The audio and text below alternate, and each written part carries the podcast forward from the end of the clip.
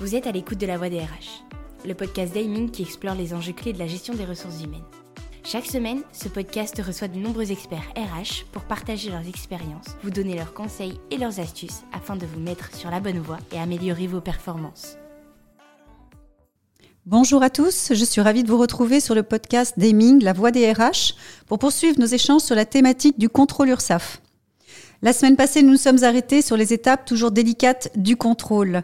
On a vu aussi comment le bien le préparer. Regardons maintenant de plus près les différents motifs de redressement. Alors pour tous ceux qui auraient raté l'épisode la semaine passée, je suis Christelle Deschlette, directrice de l'activité audit des charges sociales au sein d'Eming. J'ai plus de 20 ans d'expérience dans ce secteur du conseil aux entreprises pour apporter notre regard extérieur et surtout sécuriser et optimiser les calculs de charges sociales qui sont de plus en plus complexes avec des évolutions permanentes. Je suis toujours accompagnée d'Antoine Devresse, consultant expert et ancien inspecteur URSAF. Antoine, dans un contrôle, euh, il se peut que cela ne se passe pas comme on l'espérait, il se peut qu'il y ait des redressements. Alors effectivement, Christelle, on voit qu'au niveau national, pour les plus grandes entreprises, ben, plus de 9 contrôles sur 10 aboutissent à des régularisations de cotisations euh, par l'URSSAF. Dans les grandes familles de redressement, euh, il y a notamment bah, les avantages en nature auxquels on pense en premier, tout ce qui est véhicule, on en reparlera tout à l'heure, le logement, les nouvelles technologies, quand vous attribuez un téléphone portable ou un ordinateur portable à votre salarié, bah, il faut calculer des, cotisations dessus. Les avantages en nature liés aux produits de l'entreprise, les réductions que vous pouvez faire à vos propres salariés. Aussi l'avantage nature nourriture, donc pas seulement dans le, les hôtels, cafés, restaurants, mais aussi quand vous avez une cantine d'entreprise, il peut y avoir cette notion de calcul d'avantage en nature nourriture. Il y a la famille des frais professionnels, tout ce qui est déplacement, indemnité kilométrique, tout ce qui est nourriture, les repas pris en charge par l'entreprise, est-ce qu'il y a vraiment une situation de déplacement euh, ou pas? Tout ce qui concerne le télétravail, il y a aussi euh, beaucoup de possibilités de, redressement euh, là-dessus. Dans les autres familles, il y a tout ce qui est mutuelle et prévoyance, retraite supplémentaire, donc le formalisme de mise en place, est-ce qu'il a bien été respecté, et le caractère collectif et obligatoire. On en reparlera tout à l'heure euh, pour la mutuelle. Également les ruptures du contrat de travail, la rupture conventionnelle, les transactions, tout ce qui est épargne salariale, intéressement, participation, PE, et au sens plus large, la, prime PEPA, la prime Macron, la prime partage de valeur. Dans les hautes grandes familles, il y a les allègements de charges, notamment la réduction générale des cotisations, hein, la fameuse réduction ex-Fillon, mais qui pour le coup fait aussi l'objet de redressement, mais de remboursement faut pas oublier qu'un contrôle URSAF, ça va dans les deux sens. L'inspecteur, il rembourse aussi si vous avez euh, trop, trop, cotisé. Et puis aussi des redressements qui peuvent être issus de la comptabilité.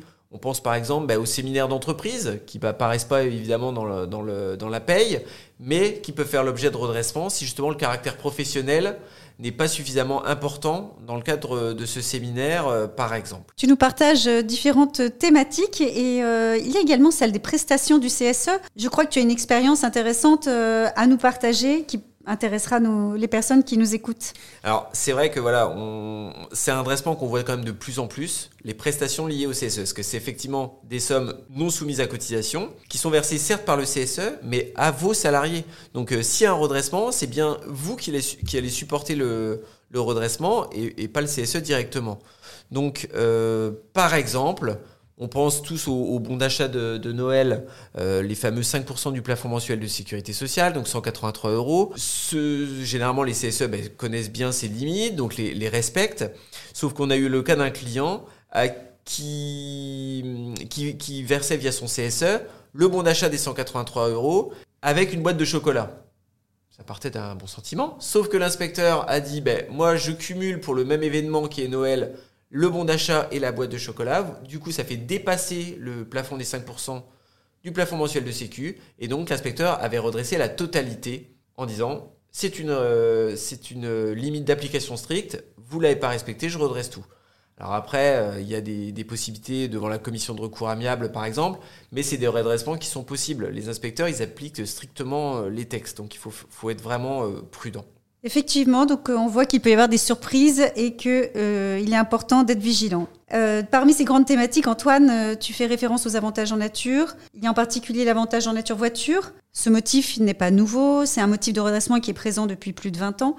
Mais il y a de la nouveauté depuis un an, plus particulièrement sur l'avantage en nature véhicule électrique.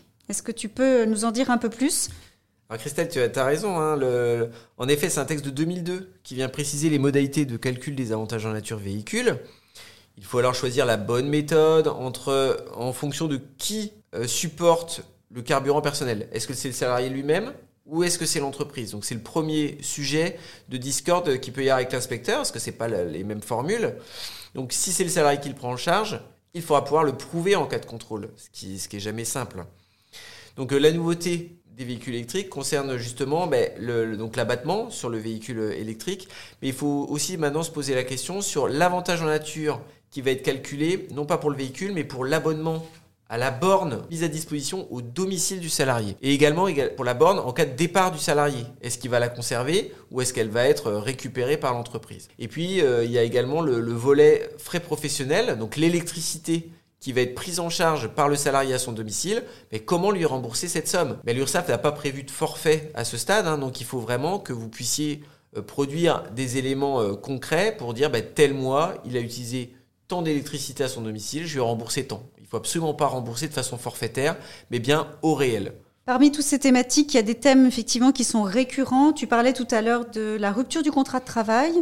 Euh, la rupture conventionnelle est un sujet qui revient souvent. Est-ce que tu peux nous en dire un peu plus ou nous citer d'autres thèmes qui sont plus récurrents? Donc c'est vrai que la rupture conventionnelle a longtemps fait l'objet de redressement. Il y a une circulaire de 2009 qui permet aux inspecteurs de considérer que pour les salariés de plus de 55 ans qui ont fait l'objet d'une rupture conventionnelle, il faut prouver qu'ils ne pouvaient pas bénéficier d'une retraite c'est toujours difficile à obtenir parce que c'est le salarié qui doit obtenir un, document, une attestation de sa caisse de retraite qui, dirait qu'il ne peut pas bénéficier d'une retraite. Sans ce document, bah, l'URSSAF disait bah, je, considère que c'est un départ à la retraite et donc je le soumets à cotisation. Avec remboursement bien sûr du forfait social que vous auriez payé, mais ça fait quand même une régulation euh, toujours importante. Donc cette situation, elle devrait changer puisqu'à partir du 1er septembre 2023, euh, ce sera plus le forfait social de 20%, mais une contribution patronale de 30% qui sera appliquée sur les ruptures conventionnelles, qui devra être donc payée pour l'ensemble des ruptures conventionnelles, y compris celles pour les salariés de plus de 55 ans. Donc ça devrait éteindre le, cette, ce risque-là. Il faut quand même bien se souvenir, on en a parlé, que le, le contrôle c'est sur les trois dernières années.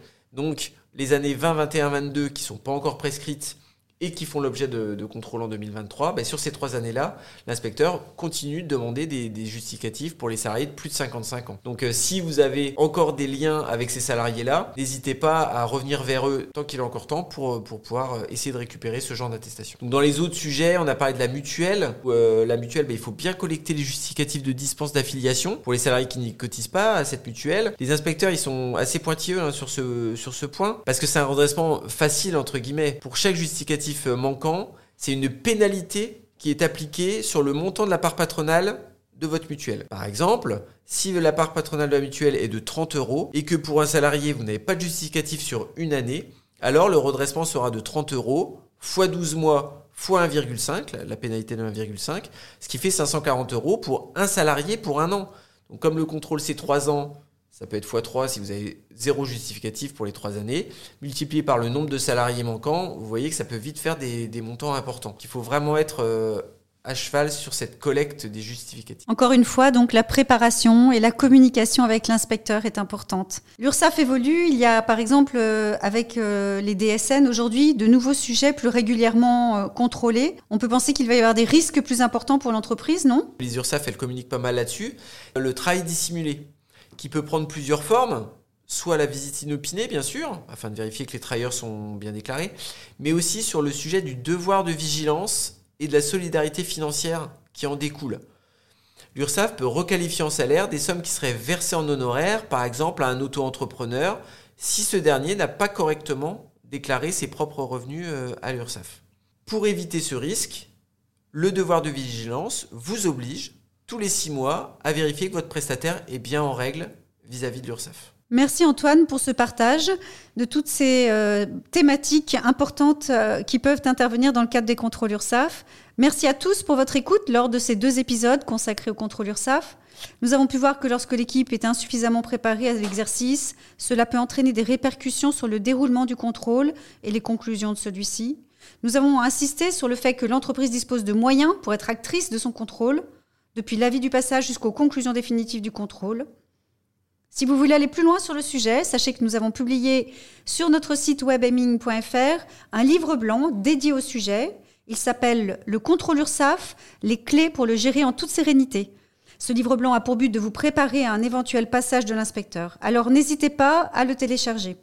Vous pouvez retrouver ces deux épisodes comme l'ensemble de nos podcasts dédiés au RH sur notre chaîne La Voix des RH, disponible sur Ocha et sur toutes les plateformes. Merci de nous avoir écoutés. Au revoir. Au revoir.